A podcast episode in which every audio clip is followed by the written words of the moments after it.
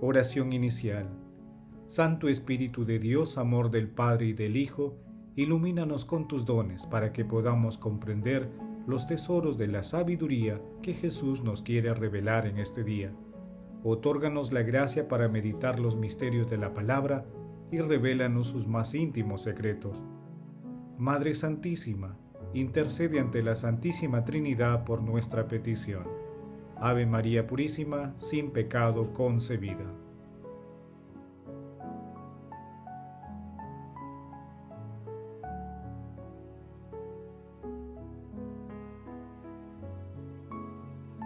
Lectura. Lectura del Santo Evangelio según San Marcos, capítulo 1, versículos del 21 al 28. En aquel tiempo, Jesús y sus discípulos entraron en Cafarnaúm, y cuando el sábado siguiente fueron a la sinagoga a enseñar, se quedaron asombrados de su doctrina, porque no enseñaba como los escribas, sino con autoridad estaba precisamente en la sinagoga un hombre que tenía un espíritu inmundo y se puso a gritar, ¿Qué quieres de nosotros, Jesús Nazareno? ¿Has venido a acabar con nosotros? Sé quién eres, el santo de Dios. Jesús lo increpó, cállate y sal de él. El espíritu inmundo lo retorció y dando un grito muy fuerte salió. Todos se preguntaron estupefactos, ¿Qué es esto? Es una enseñanza nueva con autoridad. Hasta los espíritus inmundos les manda y le obedecen. Pronto se extendió su fama por todas partes en toda la región de Galilea. Palabra del Señor, gloria a ti Señor Jesús.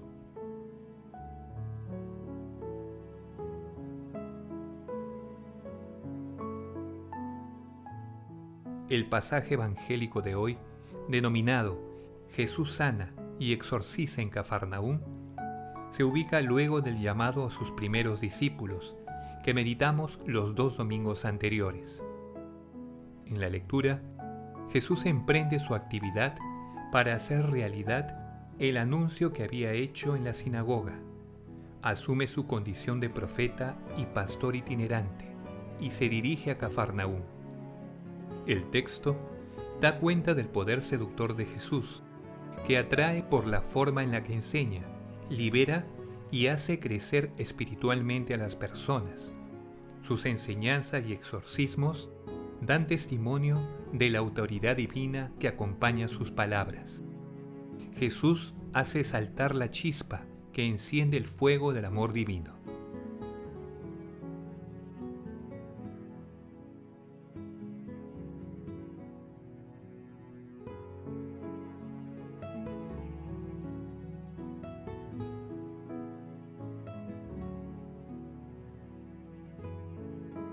Meditación Queridos hermanos, ¿cuál es el mensaje que Jesús nos transmite el día de hoy a través de su palabra? Como afirma Adelaide Anzani Colombo, de modo paradójico, es precisamente el derrotado el que reconoce al Santo de Dios, el que le llama por su nombre y le desafía en el umbral del choque frontal y ya perdido, sal de este hombre de cada hombre, porque para eso ha venido el Mesías. El hombre como una tierra invadida, ocupada y desgarrada por el enemigo, como un campo sembrado de noche con los gérmenes de todas las muertes, como una mañana de raíces malas, como una oscura prisión sin luz en el interior del inexplicable misterio del mal. Puede volver a ser libre y sagrada reconsagrada por haber sido redimida. Su liberador es poderoso, más fuerte que cualquier enemigo y definitivamente vencedor. En la actualidad, algunos poderes del mal poseen gran influencia sobre la humanidad. El egocentrismo, la soberbia, la búsqueda de honores humanos, la ideología de género, la búsqueda de la destrucción de la familia, el aborto, la corrupción en la gestión pública y privada, el rechazo abierto a Dios, entre muchos otros. Ante esta situación, tengamos presente que nuestra fortaleza nos viene del Espíritu de Dios. Él nos da fortaleza para vencer el mal y para liberarnos de él. El demonio anda suelto, como león rugiendo, buscando a quien devorar. Resístanlo firmes en la fe. Primera de Pedro, capítulo 5, versículos del 8 al 9. Nuestro Señor Jesucristo es el único que vence al mal y es a quien debemos recurrir, no solo para nuestra propia liberación, sino también para ayudar a nuestros hermanos que están alejados de Dios, a acercarnos al amor misericordioso de la Santísima Trinidad. Hermanos, meditando la lectura de hoy respondamos, ¿dejamos confiadamente que nuestro Señor Jesucristo nos libere de nuestras ataduras? ¿Cuál es la fuente de mi palabra? Hermanos, que las respuestas a estas preguntas nos ayuden a escuchar, obedecer y seguir las enseñanzas de nuestro Señor Jesucristo. Asimismo, a comprender que la palabra tiene autoridad cuando nace de la verdad, la coherencia y el amor. Jesús nos ama.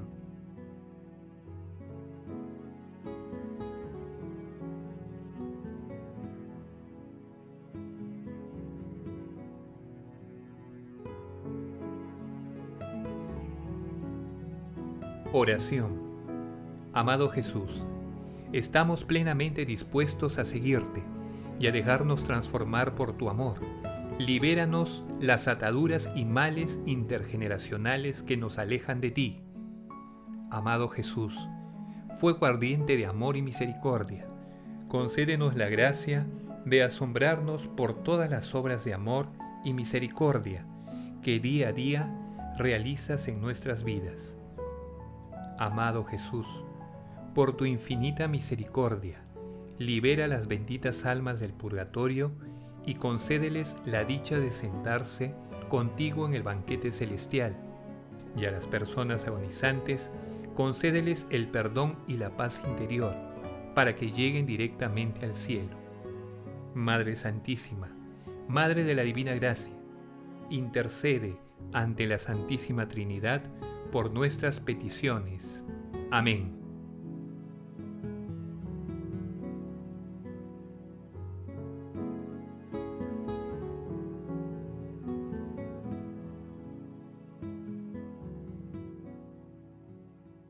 Contemplación y acción.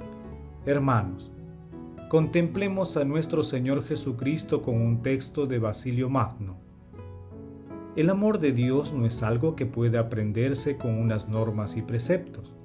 Así como nadie nos ha enseñado a gozar de la luz, a amar la vida, a querer a nuestros padres y educadores, así también, con mayor razón, el amor de Dios no es algo que puede enseñarse, sino que desde que empieza a existir este ser vivo que llamamos hombre, es depositada en él una fuerza espiritual, a manera de semilla, que encierra en sí misma la facultad y la tendencia al amor.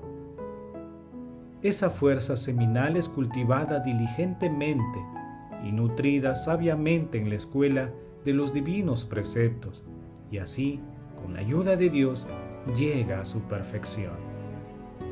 Por esto, nosotros, dándonos cuenta de vuestro deseo por llegar a esta perfección, con la ayuda de Dios y de vuestras oraciones, nos esforzaremos en la medida que nos lo permita la luz del Espíritu Santo por avivar la chispa del amor divino escondida en nuestro interior. Digamos, en primer lugar, que Dios nos ha dado previamente la fuerza necesaria para cumplir todos los mandamientos que Él nos ha impuesto, de manera que no hemos de apenarnos como si nos exigiese algo extraordinario, ni hemos de enorgullecernos como si devolviésemos a cambio más de lo que se nos ha dado.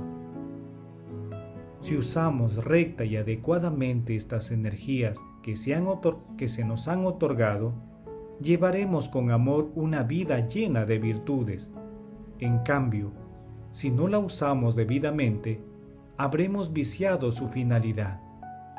En esto consiste precisamente el pecado en el uso desviado y contrario a la voluntad de Dios de las facultades que Él nos ha dado para practicar el bien.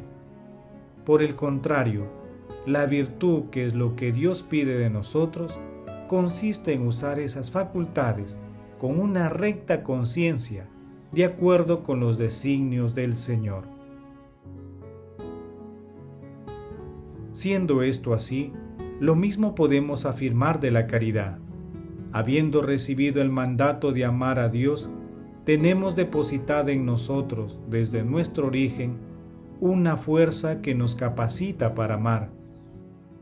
Y esta no necesita demostrarse con argumentos exteriores, ya que cada uno puede comprobarlo por sí mismo y en sí mismo. En efecto, un impulso natural nos inclina a lo bueno y a lo bello, aunque no todos coinciden siempre en lo que es bello y bueno. Y aunque nadie nos lo ha enseñado, amamos a todos los que de algún modo están vinculados muy cerca de nosotros y rodeamos de benevolencia, por inclinación espontánea, a los que nos complacen y nos hacen el bien. Y ahora yo pregunto, ¿qué hay más admirable que la belleza de Dios? ¿Puede pensarse en algo más dulce y agradable que la magnificencia divina? ¿Puede existir un deseo más fuerte e impetuoso que el que Dios infunde en el alma limpia de todo pecado y que dice con sincero afecto, desfallezco de amor? El resplandor de la belleza divina es algo absolutamente inefable e inenarrable. Queridos hermanos, pidamos continuamente a nuestro Señor Jesucristo la gracia de confiar plenamente a Él y que la Eucaristía y la meditación continua de la palabra sean también una fuente de liberación de nuestras ataduras. Glorifiquemos a Dios con nuestras vidas.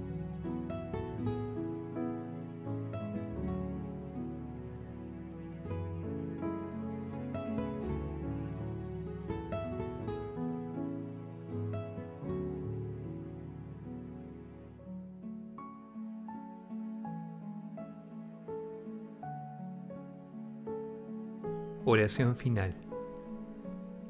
Gracias Señor Jesús por tu palabra de vida eterna.